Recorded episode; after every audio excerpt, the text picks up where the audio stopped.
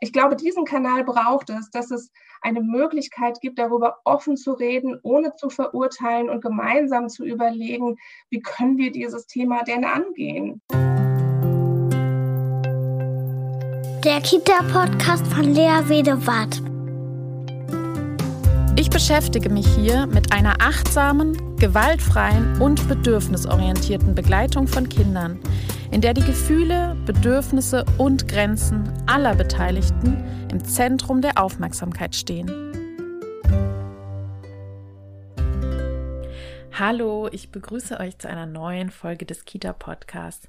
Mein Name ist Lea Wedewart. Ich bin Kindheitspädagogin, Fachbuchautorin, Weiterbildnerin, Mitgründerin der BO Akademie für bedürfnisorientierte Pädagogik und ich spreche hier regelmäßig über Themen der frühkindlichen Bildung, immer unter dem Gesichtspunkt der bedürfnisorientierten Pädagogik.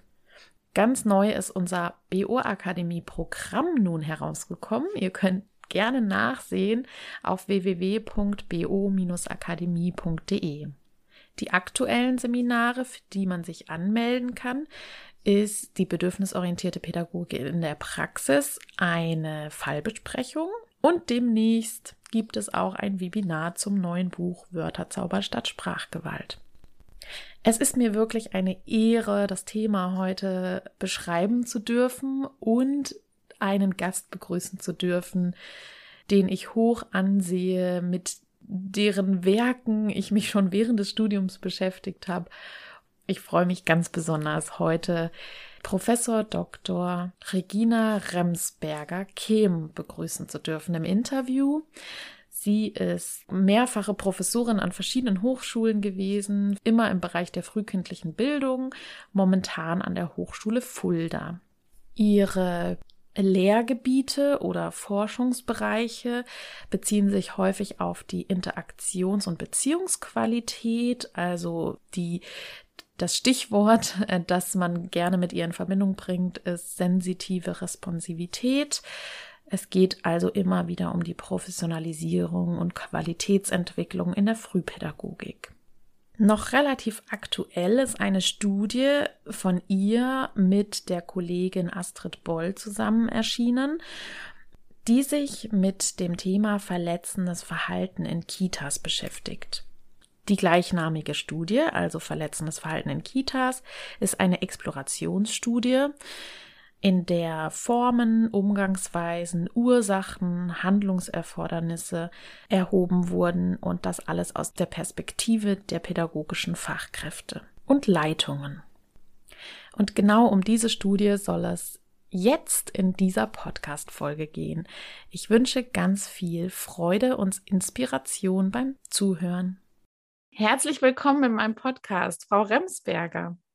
Hallo, Frau Wedewart. Schön, dass das klappt und wir uns unterhalten können. Ja, ich freue mich auch sehr und steige sofort ein und frage Sie, wie sind Sie mit Ihrer Kollegin Astrid Boll auf dieses Thema gekommen? Wie, was hat Sie dazu bewegt, diese Studie zu entwickeln?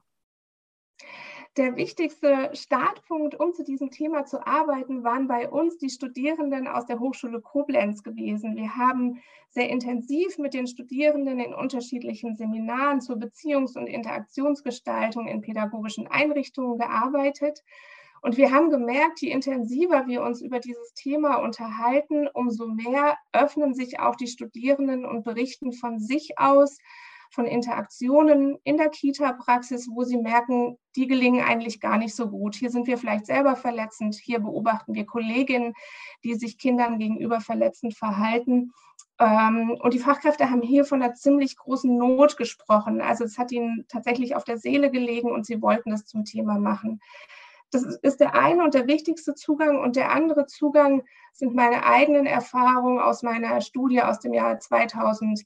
11 ähm, zur Feinfühligkeit oder sensitiven Responsivität in Erzieher-Kind-Interaktionen, wo ich ähm, herausarbeiten konnte anhand von Videoaufnahmen, dass natürlich nicht immer nur mit einer hohen Feinfühligkeit mit Kindern umgegangen wird, sondern dass das auch ins Gegenteil umschlagen kann und wir uns als Erwachsene oder Fachkräfte Kindern gegenüber nicht angemessen ähm, verhalten. Ich habe dann gemerkt, es gibt große Schnittmengen mit den Arbeiten von Jörg Maywald oder auch von Anne-Dore Prengel. Wir haben viel telefoniert, auch damals in dieser Zeit. Und ich habe gesagt, ich wundere mich eigentlich über mich selber, dass das so viele Jahre lang in der, in der Schublade lag und ich dieser Kehrseite von einem feinfühligen Umgang mit Kindern nicht weiter nachgegangen bin. Und Astrid Boll und ich, wir haben gesagt, die Not der Studierenden ist so groß, die öffnen sich so weit. Ähm, wir müssen das angehen, dieses mhm. Thema, auch wenn wir vielleicht keine Unterstützung bekommen. Mhm. Und haben Sie eine Vermutung, wie kam das dazu, dass Sie dem nicht weiter nachgegangen sind?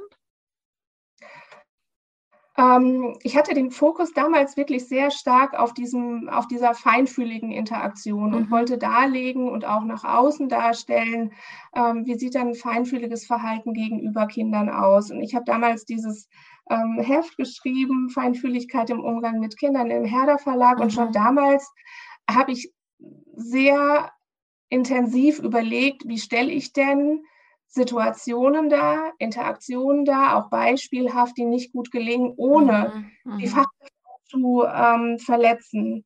Das ist für uns, Astrid Boll und mich, auch ein äh, sehr, sehr großes Thema. Also wie sprechen wir das an? Ein Thema, was eigentlich ein Tabuthema ist, mhm. was mit einer Brisanz versehen ist, aber auch mit ganz, ganz starken Empfindungen. Es tut auch weh, sich mit äh, dieser Thematik ähm, zu befassen und wie können wir so ins Gespräch kommen, wirklich ins Gespräch kommen mit der Praxis, ähm, nicht von außen irgendwas zu erwarten, sondern zu gucken, was, welche Sorge, welche Nöte haben die Fachkräfte mhm. und wie kommen wir so ins Gespräch, dass wir ähm, selber nicht verletzend sind und Fachkräfte äh, vorführen. Mhm. Ähm, das ist mit Sicherheit auch ein Grund, weshalb lange auch nicht über diese Thematik gesprochen wird. Hm, ja, ich denke auch. Hm, ja, also ich glaube nämlich auch, dass das so ein Tabuthema ist, dass, ähm, dass, dass so viele auf der Seele, so vielen auf der Seele brannte und ähm, aber immer mhm. wieder versucht wurde wegzuschauen, weil es eben nicht so angenehm ist. Ne? Und ja. ich muss sagen, ich wäre so dankbar gewesen, eine Studierende bei Ihnen gewesen zu sein in Koblenz, weil äh, mir ging es tatsächlich in meinem Studium genau so. Ich hatte ganz viel, ähm, ja, ja, schmerzhafte Szenen erlebt in meiner Praxisphase und ähm, konnte das teilweise sehr schlecht aushalten, was ich gesehen habe. Und ähm, das hat mich ja auch dazu veranlasst und dazu gebracht, überhaupt das alles hier aufzubauen, mit dem Podcast zum Beispiel ja. auch, weil ähm, ich dafür keinen Kanal hatte, keine, keine Möglichkeit, ja. darüber zu sprechen. Und, und ich glaube, dass deswegen war das auch so, ne, dass dann die Studierenden das unbedingt besprechen wollten. Ja, darf ich ganz kurz ja. was dazu sagen, Frau Wedebart, weil Sie das mit dem Kanal sprechen? Das merken wir auch jetzt im Nachgang der Studie. Also wenn wir mit Fachkräften arbeiten, wenn wir Veranstaltungen dazu haben, ähm, man hat das Gefühl, man piekst in einen Luftballon ja. und äh, es strömt einem entgegen. Und ja. wir haben eine ganz, ganz, oder wir erfahren eine ganz, ganz große Offenheit der Fachkräfte, die sich dann mitteilen. Wir bekommen oder haben auch im Nachgang der Studie Zuschriften bekommen auch von Verletzungen, die die Fachkräfte selber, mhm. ähm, wie sagt man das, also denen, die, unter, äh, mhm. denen, äh, die unterlaufen sind. Und auch in Chats ähm, mhm. äh, bei Veranstaltungen wird verletzendes Verhalten geschildert. Und ich glaube, diesen Kanal braucht es, dass es eine Möglichkeit gibt, darüber offen zu reden, mhm. ohne zu verurteilen und gemeinsam zu überlegen, wie können wir dieses Thema denn angehen. Ja, absolut, ja. genau. Ich war selbst auch verletzend als Studierende, ähm, als Unerfahrene, ohnmächtig in einem großen Schlafraum mit 20 Kindern, mhm. allein gelassen. Äh, so da, da, also ich denke, das passiert jedem, ne? Und da ist es ja. so wichtig, so eine Plattform zu haben. Ja. Okay, wenn wir uns jetzt die Studie genauer anschauen, wie ist denn, wie ist denn der Forschungsstand dazu? Gibt es dazu jetzt noch andere Grundlagen, andere Erhebungen, die, die man da so äh, ranziehen kann? Oder ist das so wirklich so eine Pilotstudie? Also was wir ähm, herangezogen haben, waren die Arbeiten von Jörg Maywald. Mhm. Ähm, der Deutschen Liga für das Kind äh, standen ja die beiden ähm, Umfragen von Zeit Online zur mhm. Verfügung mhm. aus dem Jahr 2016. Ich glaube, die haben tatsächlich nochmal eine sehr gute Orientierung gegeben, welche Formen von Gewalt, Jörg Maywald spricht ja von Gewalt, gibt es mhm. denn im Bereich Kita. Das gibt eine sehr, sehr gute Orientierung. Ich finde diese Untersuchung auch wichtig, weil sie auch nochmal offenbart, dass natürlich auch Eltern diese Thematik bewusst ist, mhm. dass sie auch beobachten, wenn Fachkräfte Kindern gegenüber nicht ähm, angemessen umgehen. Das ist das eine. Das war natürlich keine repräsentative äh, mhm. Studie, sondern eine, eine Umfrage, aber gibt trotzdem mhm. sehr wichtige Orientierungspunkte. Eine zweite, tatsächlich repräsentative äh, Studie die äh, stammt aus dem Forschungsnetzwerk Intakt mhm. ähm, von Anne-Dore Prengel. Und ähm, hier hat sie aus einem sehr, sehr großen Datensatz, ich glaube, das waren über 15.000 Szenen, hat sie gemeinsam mit einer Kollegin gut 1500 Szenen in Krippen und Kindertageseinrichtungen ausgewertet. Und sie hat herausgefunden, dass ein ähm, Viertel der Interaktionen, die beobachtet worden sind, tatsächlich als verletzend oder ambivalent, äh, ambivalent kategorisiert mhm. worden mhm. sind. Und das ist natürlich eine, ähm, eine ich wollte gerade sagen, eine Hausnummer. Also das ist schon mhm. mhm. ein, eine beachtliche Zahl. Wenn man dann mal guckt, was fällt hier unter verletzendes Verhalten, sie spricht hier von von Anbrüllen, von Demütigen, von Vorhören, dann sind es natürlich Formen der Verletzung, die wir dann auch ähm, nochmal gesehen haben in unserer Studie. Mhm. Neben unserer, wenn ich es noch ergänzen darf, mhm. neben unserer qualitativen Studie haben wir ähm, uns nochmal beteiligt an einer großen bundesweiten Leitungsbefragung der Bundesarbeitsgemeinschaft Mehr Sicherheit für Kinder e.V. Mhm. Und gemeinsam mit Astrid Boll ähm, haben wir hier einen Fragebogen erstellt für Leitungskräfte in Kitas. Hier war der Rücklauf relativ hoch, 20 Prozent. Mhm. Und in dieser Umfrage haben 1099 Leitungskräfte Rückmeldung gegeben. Mhm. Was interessant war, war, dass gut ein Fünftel der beobachteten Interaktionen ähm, hier auch als verletzend eingestuft worden sind. Mhm. Beziehungsweise ein Fünftel der Leitungskräfte sagt, verletzendes Verhalten kommt in unserer Einrichtung ähm, auch häufig vor. Das war eine Zahl, die ähm, uns erstmal erschreckt hat, die aber unsere Ergebnisse nochmal fundiert hat. Mhm. Ähm, was uns überrannt hat, war, wir hatten ein paar offene Fragen in diesem Fragebogen integriert. Mhm. Wir haben über 400 Seiten Material an Schilderungen der mhm. Leitungskräfte, was in ihren Einrichtungen passiert. Also auch hier, wenn man sich überlegt, so eine Studie findet in der Corona-Zeit statt, die Leitungskräfte mhm. haben selber wenig Zeit und dann nehmen sie sich die Zeit und schildern so ausführlich, was in ihren Einrichtungen passiert und was sie selber auch tun würden, um hier ähm, was entgegenzustellen, um was zu bewegen, dann ist das schon wirklich eindrücklich. Ja. Auf jeden Fall. Also das, das ist wahrscheinlich das, dass sie endlich einen Adressaten hatten, ne? endlich äh, einen Kanal, wo sie ähm, das mitteilen konnten. Wenn wir jetzt nochmal auf verletzendes Verhalten gucken, Sie hatten das gerade schon angesprochen, dann ist ja nicht ganz klar, was ist verletzendes mhm. Verhalten. Also für die meisten Menschen, ich würde behaupten, für jeden ist das was anderes und äh, ja. vielleicht sogar auf der Grundlage eigener Erfahrungen ähm, kann ja. etwas Bestimmtes als normal oder eben schon als verletzend eingestuft werden. Sie schreiben, dass Körperstrafen mittlerweile wirklich bekannt sind und auch mhm. damit gut umgegangen wird und das auch geahndet wird und da auch ähm, aufgehorcht wird und sich empört wird. Mhm. Ähm, was jetzt aber die psychische Gewalt angeht, sind wir mhm. da noch nicht so klar. Und könnten Sie noch mal umreißen, also welche Form von Gewalt haben Sie da jetzt ähm, feststellen können? Ja, eine schwierige Frage, ähm, mhm. wo ich gucken muss, ob ich die überhaupt zufriedenstellend beantworten kann. Ähm, wir hatten natürlich genau dieses ähm, Dilemma, hinzugucken in einen Graubereich und dann auch beschreiben zu lassen, was ist denn hier überhaupt verletzendes Verhalten. Mhm. Und was, glaube ich, neu und auch wichtig ist, dass ähm, wir die Perspektive der Fachkräfte hören wollten. Was ist denn für Sie, also für die Fachkräfte, ein verletzendes Verhalten? Uns war es dabei wichtig, den Begriff der Gewalt zu vermeiden, mhm. weil der einmal so eine Absicht auch mit intendiert und auf der anderen Seite ja auch sehr abschreckend ist, wo man vielleicht gar keine Öffnung der Fachkräfte erreicht. Deshalb sprachen wir von verletzendem Verhalten.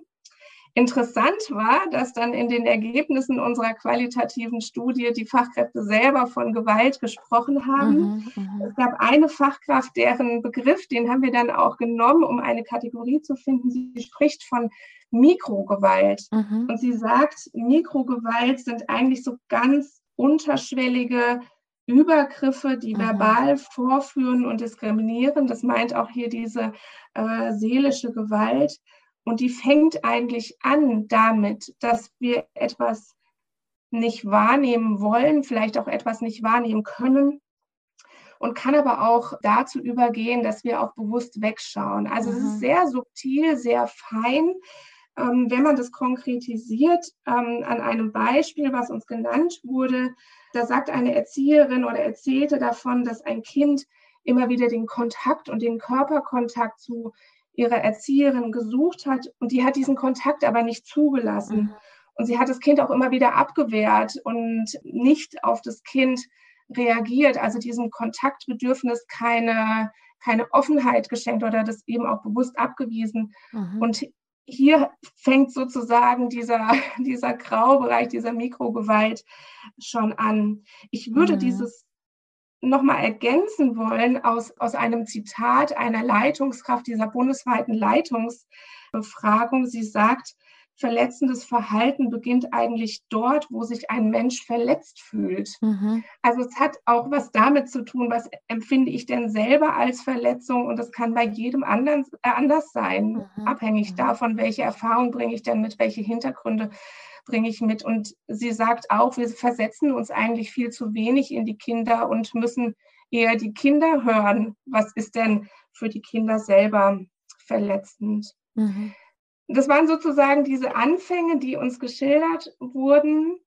Und zu, diesem, zu dieser Mikrogewalt gehört aber auch dann schon, und man merkt, dass sich das so langsam steigert, dass zum Beispiel Kinder ausgelacht werden, dass sie, das sind jetzt alles Beispiele mhm. äh, von den Fachkräften, die wir gefragt haben, dass Kinder äh, lächerlich gemacht werden im Stuhlkreis vor der gesamten Gruppe, dass sie ja mit Begriffen betitelt werden, die für die Kinder verletzend sind. Also eine Fachkraft sagt zu einem Kind, habe ich denn Ketchup gerufen, dass du Würstchen dich meldest? Und mhm. man merkt, es wird sozusagen immer mehr. Und wir haben gesehen, das äh, beschreibt Anne Doro Brengel auch ähnlich in ihrer Studie, dass sich verletzendes Verhalten steigern kann. Wir sprechen hier von Spiralgewalt. Also es gibt Situationen, die sich einfach hochschaukeln. Mhm. Und die Fachkräfte beschreiben dann, eigentlich komme ich irgendwann nicht mehr raus. Da ist so mhm. eine Schwelle überschritten, eine Frustrationstoleranzschwelle und irgendwann mhm. reißt sozusagen der Geduldsfaden. Und dann schaukelt sich das hoch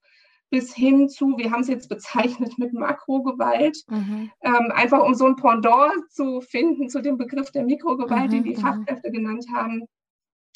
Und diese Form des verletzenden Verhaltens, die ist im Gegensatz zu diesem feinen Bereich ganz klar nach außen sichtbar. Mhm. Ähm, die ist auch davon gekennzeichnet, dass Macht ausgeübt wird, dass Kinder angeschrien werden, dass ihnen auch bewusst Angst gemacht wird mhm. ähm, und dass Macht demonstriert wird. Also zum Beispiel in Essenssituationen, in Situationen, die die Grundbedürfnisse von Kindern betreffen, beim Schlafen, äh, beim Wickeln, Kinder werden beschimpft, wenn sie äh, sich in die Hose machen. Sie werden, das sind auch leider alles Beispiele, mhm. äh, beim Einschlafen ähm, auf der Matratze fixiert mit dem Arm der Fachkraft oder die Kinder bekommen beim Essen einen Latz um, ähm, sodass sie sich kaum noch bewegen können und wenn dann doch was vom Essen runterfällt, werden die Kinder angeschrien. Also das mhm. schaukelt sich sehr, sehr hoch und geht dann auch einher wenn man jetzt in den Kategorien von Jörg Maywald sprechen mhm. würde, auch mit körperlicher Gewalt. Also wir hatten eine Szene, da berichtet die Fachkraft da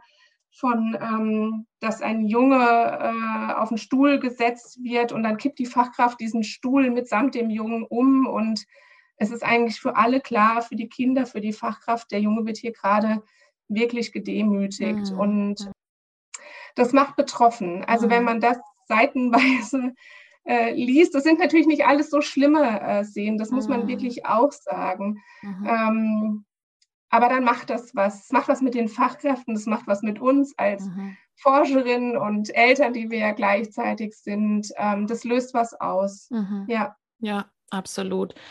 Und ähm, ich bekomme auch immer wieder Nachrichten zu den Themen und ähm, ich könnte die Beispiele noch weiter fortsetzen. Also mhm. ähm, äh, bei mir kommt da auch ganz viel an Frust rein und ähm, also auch viele Fachkräfte, die dann äh, das auch irgendwie loswerden müssen. Und ich glaube, ähm, das ist mittlerweile klar und ich freue mich auch, dass dieses Tabu gebrochen ist, dass es eben stattfindet und dass es, dass es da ist.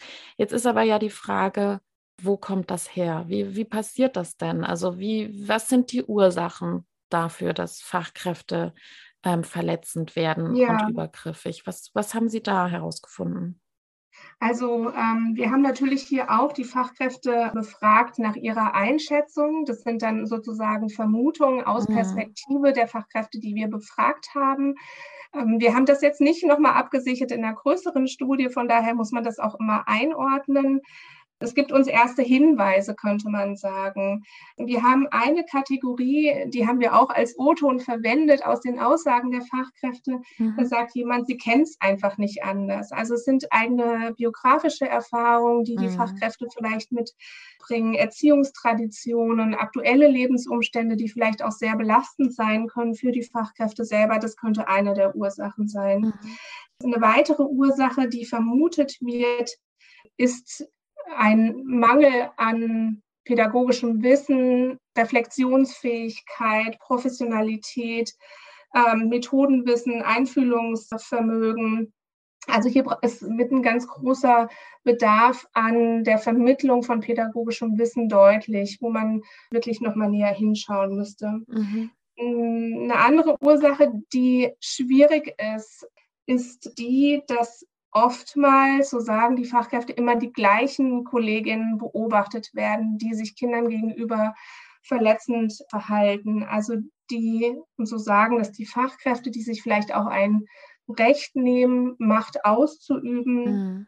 das eigene Erziehungsverhalten für gutheißen und auch rechtfertigen und die dann sich aber auch immer wieder gleichen Kindern gegenüber verletzend verhalten. Also es sind nicht immer nur die gleichen Fachkräfte, die beobachtet werden, sondern es gibt auch einen Hinweis darauf, dass es vielleicht auch immer wieder die gleichen Kinder trifft. Wie gesagt, man muss das alles einordnen, unbedingt einordnen. Mhm. Ähm, das sind Hinweise, die wir haben. Aber wenn es bestimmte Kinder immer und immer wieder trifft, dann ist das natürlich total ähm, bedenklich. Mhm. Ähm, wir haben natürlich auch die Rahmenbedingungen, die sehr, sehr klar benannt äh, werden mhm. von den Fachkräften. Sie erwähnen den Stress, den Sie haben im pädagogischen Alltag und der ja wirklich belegt ist durch andere Studien mhm. ähm, schon seit Jahren, die ähm, sagen einfach, dass es äh, zu wenig Personal gibt, dass die Fachkräfte alleine sind, dass sie zu wenig Pausen haben und dass es dann auch zu einer unzureichenden pädagogischen Qualität in den Einrichtungen ähm, kommt. Also das ist ein ganz, ganz großer Appell auch nach außen. Rahmenbedingungen, die von den Fachkräften sehr, sehr klar benannt werden, die zu einem hohen Stress, zu einer hohen Belastung von ihnen selber führen und die dann eben auch in verletzendes Verhalten münden können. Okay, wie sich das jetzt so anhört, ist das schon so, oder man würde ja denken, okay, verletzendes Verhalten, die Ursache ist ganz klar nur der Personalschlüssel. Ne? Also äh, würden wahrscheinlich viele sagen. Aber ähm, Sie haben herausgefunden, dass auch eben andere Faktoren damit reinspielen, wie Fachwissen, Handlungswissen, ja. was kann ich tun, auch eigene Erfahrungen, biografische Erfahrungen, wie, mhm. ähm, wie, dass ich das vielleicht für normal halte oder so, ne?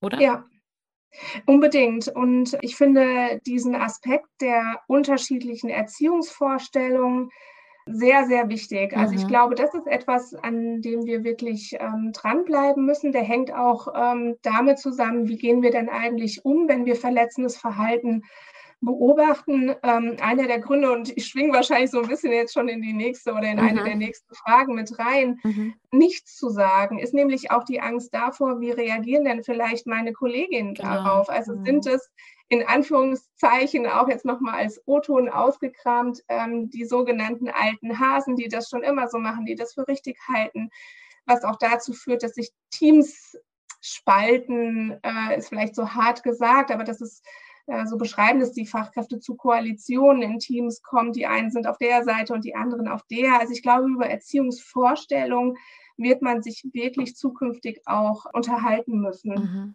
Ja, ja, und auch ganz konkrete Szenen. Also das ist mir so wichtig häufig. Ja. Ähm, also es, es, hieß ja häufig, Pädagogik, da kannst du das machen, wie du möchtest. Äh, Hauptsache, du kannst es argumentieren, so ungefähr. Und ich glaube, da sind wir weg. Ich glaube, wir sind mittlerweile an dem Punkt, dass wir sagen können, wir können sehr wohl gut beschreiben, was zum Beispiel in einer Essenssituation zulässig ist und was nicht. Ja, so, ne?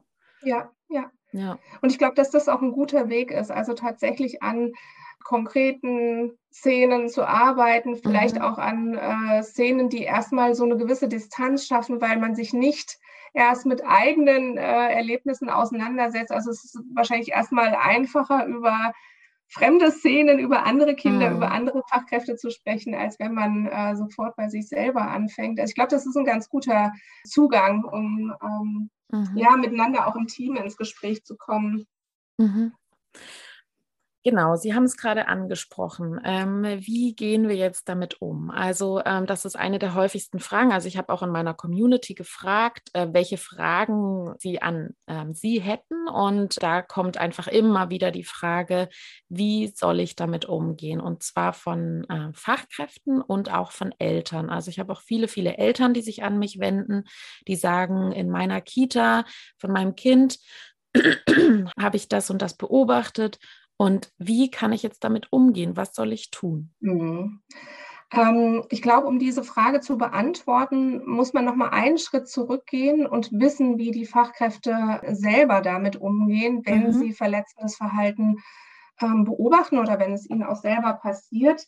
Ich habe es vorhin schon mal ganz kurz angesprochen, dass ähm, das ja eine Thematik ist, die mit sehr, sehr starken äh, Gefühlen verbunden ist. Wir hatten danach in mhm. der Studie erstmal gar nicht gefragt, aber das war so deutlich, dass wir das als Kategorie dann auch noch aufgegriffen haben. Also die Fachkräfte sprechen davon, dass sie geschockt sind, dass sie sich hilflos und ohnmächtig fühlen, dass sie gar nicht wissen, wie gehe ich denn jetzt überhaupt rein in so eine Situation, mhm. was kann ich denn überhaupt tun. Ähm, Scham spielt eine Rolle, dass man sich selber schämt, dass man sich aber auch für Kolleginnen schämt und ähm, die aber gleichzeitig auch nicht beschämen möchte. Mhm. Also die Frage ist, wie spreche ich denn die Kollegin überhaupt an, ohne sie vorzuführen? Ähm, Wut und Unverständnis, davon sprechen die Fachkräfte, aber auch von einer ganz großen, von einem ganz großen Verantwortungsgefühl, dass sie sagen, ich kann eigentlich gar nicht anders, als in eine Situation reinzugehen, das Kind schützen zu wollen mhm. und zur De Deeskalation von der Situation beizutragen.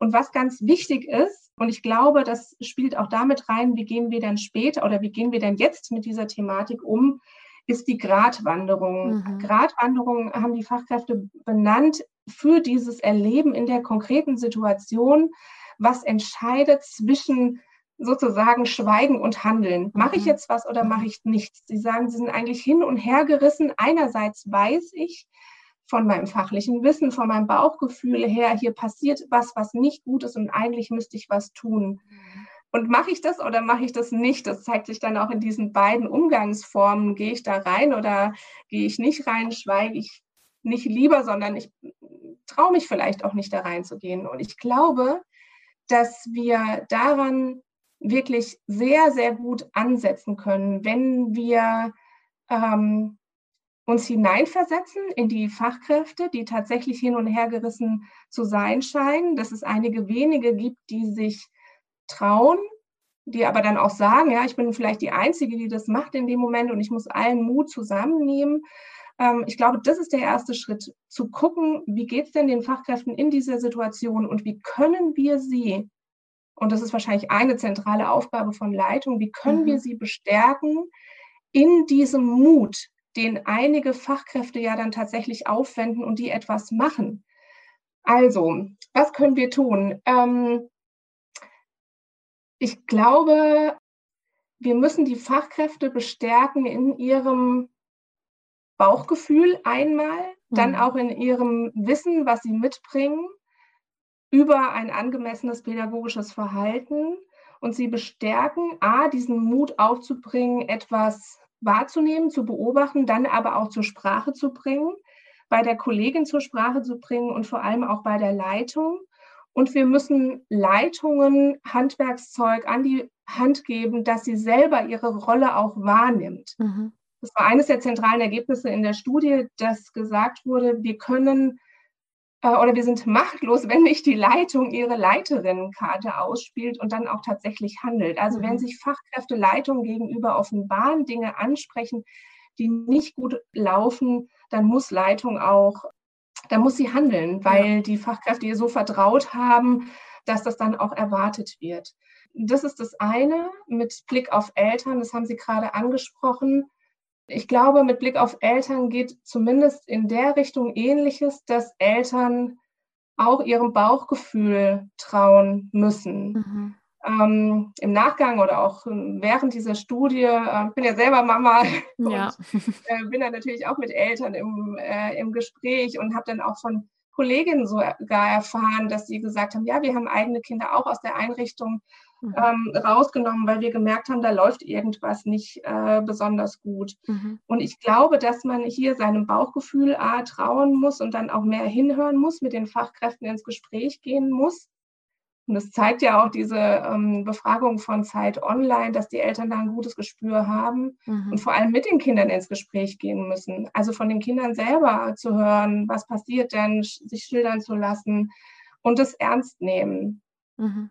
Und auf der anderen Seite aber auch keine, also sich nicht jetzt von der Angst überrollen zu lassen, weil ich glaube schon, dass Fachkräfte ein sehr, sehr hohes Bewusstsein dafür haben. Das zeigt auch diese differenzierte und sehr tiefgründige Diskussion jetzt im Nachgang dieser Studie. Ich glaube, dieses Bewusstsein ist so groß und wir sehen auch in der Leitungsstudie, dass sich äh, Fachkräfte natürlich auch entschuldigen bei Kindern, dass sie ganz mhm. aktiv den Austausch suchen mit den Kolleginnen, mit den äh, Leitungen. Und ich glaube, von daher haben wir wirklich so, so viel in der Hand, an dem wir ansetzen können, wo die Fachkräfte selber sagen, das brauchen wir, das wollen wir und hier brauchen wir vielleicht noch Unterstützung. Ich glaube, da muss man einfach nur zuhören und ähm, ja, das unterstützen, was sie selber vielleicht schon als Handlungserfordernis nennen. Mhm. Ja. Hm, jetzt äh, vor zwei Tagen hat mich eine verzweifelte ähm, Kollegin oder äh, Fachkraft äh, kontaktiert und meinte, bei uns läuft was gravierend schief und äh, die Leitung selbst ist sehr übergriffig. Was mache ich denn mhm. dann? Mhm. Also natürlich hat man die äh, rechtlichen Möglichkeiten, die, äh, die Vorgaben zum Kinderschutz, äh, wo es eine Orientierung gibt. Es gibt die Meldepflichten nach Paragraph 47, äh, wo man sich natürlich dann auch an Träger und äh, an die Jugendämter wenden kann. Das sind Verfahrensschritte, die natürlich vorgesehen sind, mhm. die dann auch gegangen werden müssen. Also wir haben zumindest bei den Handlungserfordernissen in unserer Studie äh, auch danach gefragt, was müsste denn passieren. Und hier braucht es natürlich nicht nur die Verantwortung von Fachkräften und Leitungskräften, sondern auch von den Trägern der mhm. Einrichtungen, die dafür eine Sensibilität haben müssen und die mit den entsprechenden äh, Schutzkonzepten, die für die Einrichtung entwickelt und implementiert werden, dann auch entsprechende Wege gehen können. Mhm. Und die gibt es. Also dazu äh, gibt es Hinweise, sie müssen halt gegangen werden. Mhm. Ja. Mhm. Und was mache ich? Da war auch eine Mutter, die hat sich an mich gewendet. Was mache ich denn, wenn alle nicht reagieren? Also wenn ich schon alle Instanzen angesprochen habe, Leitung, Träger, Jugendamt und so weiter mhm. und keiner tut was. Oh, dann wird es schwierig.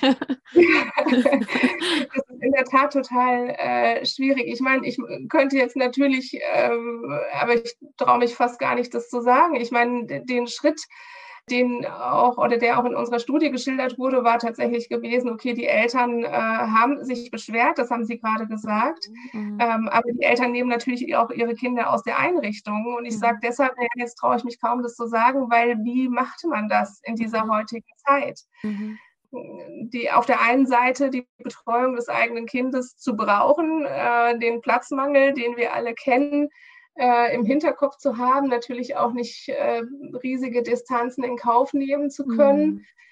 Es ist wirklich sehr, sehr schwierig, was dann tatsächlich umzusetzen ist. Also mhm. aus meiner persönlichen Ansicht als Mutter, wir haben ja selber vier Kinder und ich habe damals auch gesagt, ich könnte äh, nicht äh, berufstätig sein, wenn ich nicht wüsste, mhm. ja, meine Kinder sind wirklich super aufgehoben und ich würde ansonsten die Reißleine ziehen. Aber mhm. das sage ich natürlich aus einer ja, ja auch privilegierten äh, Situationen heraus. Ähm, ich, also was ich glaube, was es ansonsten auch noch bräuchte, ist tatsächlich auch eine Öffentlichkeit mhm. für dieses Thema. Also wir haben das ja am Rande auch angesprochen, dass äh, wenn wirklich nichts mehr hilft, dann muss das, glaube ich, auch öffentlich bekannt sein. Ja, ja.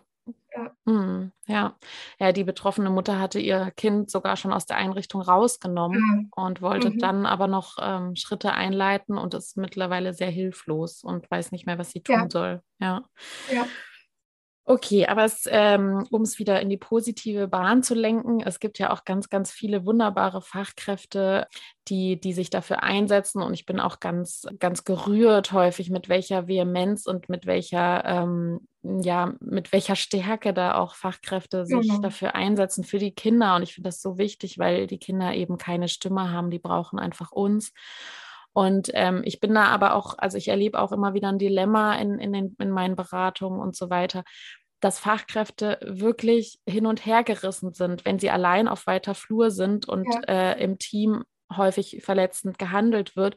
Und sie schwanken dann zwischen für die Kinder da sein, etwas ansprechen, ganz viel Kraft aufbringen, sich selber eigentlich dabei sehr, ja, also sehr viel Kraft zu verlieren. Mhm aber dann auch zu überlegen, dann irgendwann auch zu gehen. Und ich finde, das ist so, so traurig oder das macht mich traurig, dass einfach so viele gute Fachkräfte dann auch gehen, weil sie sagen, ähm, dieses, ich, ich schaffe das nicht mehr, das auszuhalten, ne? emotional ja. für die Kinder und aber auch immer wieder anzusprechen und so weiter. Und ähm, ja, was, also das ist meine Frage, so die lässt sich wahrscheinlich nicht beantworten, aber ich, ich versuche zu überlegen, wie schaffen wir es denn, die guten Fachkräfte in den Kitas zu halten, ähm, mhm. die eben nicht, die eben genau darauf schauen, dass Grenzen gewahrt werden. Mhm. Mhm. Ähm, also Sie merken an meiner Reaktion, dass es natürlich ein Punkt ist, der mich auch äh, nachdenklich mhm. macht, vor allem auch deshalb, weil wir das auch als Rückmeldung bekommen haben mhm. in der Studie, dass die Fachkräfte, äh, einer der Handlungserfordernisse oder der, der Konsequenzen, die die schildern, ist natürlich auch, dass sie sagen, ja, wir gehen eigene Wege und mhm. eigene Wege gehen heißt am Anfang ansprechen, ansprechen, ansprechen, mhm. äh, auch beobachten und dokumentieren, damit sie was an der Hand haben. Das ist aufgefallen, also mhm. dass sie mhm. tatsächlich sowas äh, ja, haben, was sie dann auch später nochmal belegen können. Ich glaube, mhm. das ist so ein äh, wichtiger Weg. Und natürlich haben einige auch gesagt, ja, wir sind irgendwann gegangen, ähm, mhm. wir sind raus aus dieser Einrichtung in dem Wissen oder mit diesem schlechten Gewissen, ja, wie wird es den Kindern äh, weitergehen? Also das ist ein Punkt, der sehr, sehr nachdenklich mhm. stimmt. Mhm. Ich glaube aber dennoch, und ähm, das zeigt ja auch, also wenn ich jetzt nochmal auf diese quantitative mhm. Studie äh, kommen darf,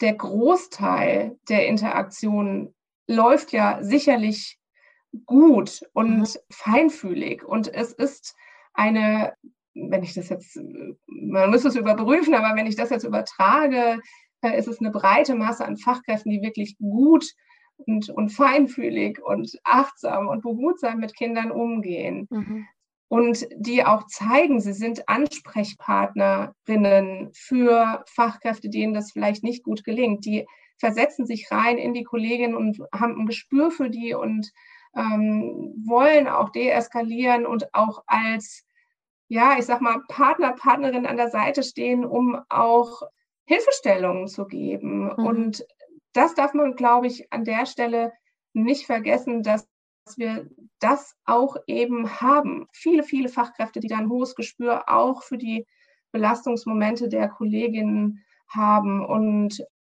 ja, ich glaube, das, daran müssen wir anknüpfen. Und mhm. wie gesagt, diese Vielfalt an Rückmeldungen, die wir bekommen, zeigt wirklich, wie reflektiert viele, viele Fachkräfte mit diesem Thema umgehen. Und vielleicht müssen wir das auch bei denen nochmal stärker ins Bewusstsein rücken. Das mhm. bekomme ich bei Fortbildungen häufig als Rückmeldung, ja, feinfühliger Umgang mit Kindern, da würde jeder seinen Haken drunter setzen, ist doch eine Selbstverständlichkeit. Mhm, mh. Und das ist es, glaube ich, nicht. Mhm. Also es ist nicht zwingend Thema in einer Ausbildung, es ist nicht zwingend Thema im Studium. Ähm, es ist vielleicht viel zu wenig im Bewusstsein, dass wir genau das eben brauchen, um Kinder gut begleiten zu können. Und das müsste man vielleicht nochmal stärker einmal in, im, im Fachdiskurs besprechen und dann aber vielleicht auch in der Öffentlichkeit, ja. weil das es einfach braucht für ein gutes Aufwachsen von Kindern. Ja, ja, absolut. Da auch nochmal genauer hinzuschauen, was ist denn feinfühliges Verhalten in mhm. einer bestimmten Situation zum Beispiel. Ne? Ja. Ja, vielen, vielen Dank. Das, das ist so eine so, so wichtige Studie, finde ich. Und ich würde jetzt zum Abschluss ganz kurz Sie nochmal fragen, gibt es noch etwas, was Sie den Hörerinnen und Hörern mit auf den Weg geben wollen?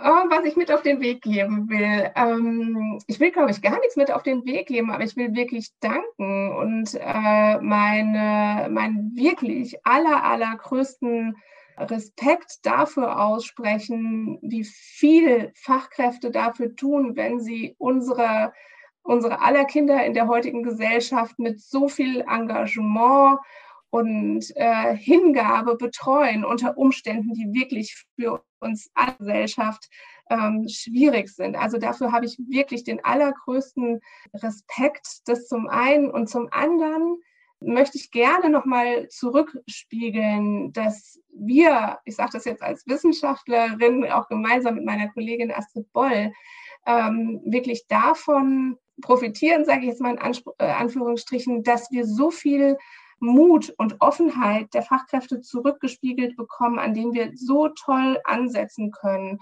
Und das auch zum Anlass nehmen, hier weiterzuarbeiten, mit der Praxis im Dialog zu sein und hinzuhören, wo es den Fachkräften gut geht, wo es ihnen aber auch weniger gut geht, um zu hören und rauszuarbeiten, wo können wir vielleicht auch eine kleine Unterstützung äh, geben. Ich glaube, das Wichtigste kommt tatsächlich aus der Fachpraxis selber. Mhm. Die Fachkräfte, die Erzieherinnen und Erzieher, Kindheitspädagogen, Kindheitspädagoginnen, die wissen, wie es im Alltag läuft. Die können uns sagen, wo wir etwas tun können. Und das möchten wir einfach aufgreifen und nutzen und unterstützen. Und da bleiben wir einfach dran.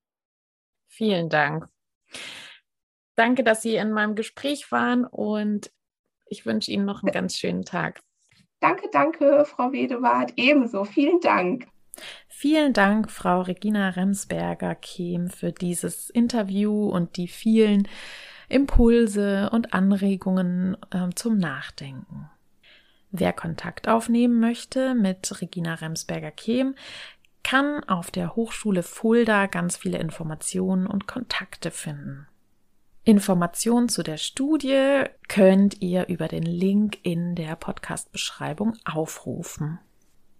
Möchtet ihr Kontakt zu mir aufnehmen, eine Fortbildung buchen zum Thema bedürfnisorientierte Pädagogik oder Wörterzauber statt Sprachgewalt, achtsames Sprechen in der Kita, dann wendet euch gerne an mich unter bo.kinderbetreuung@gmail.com.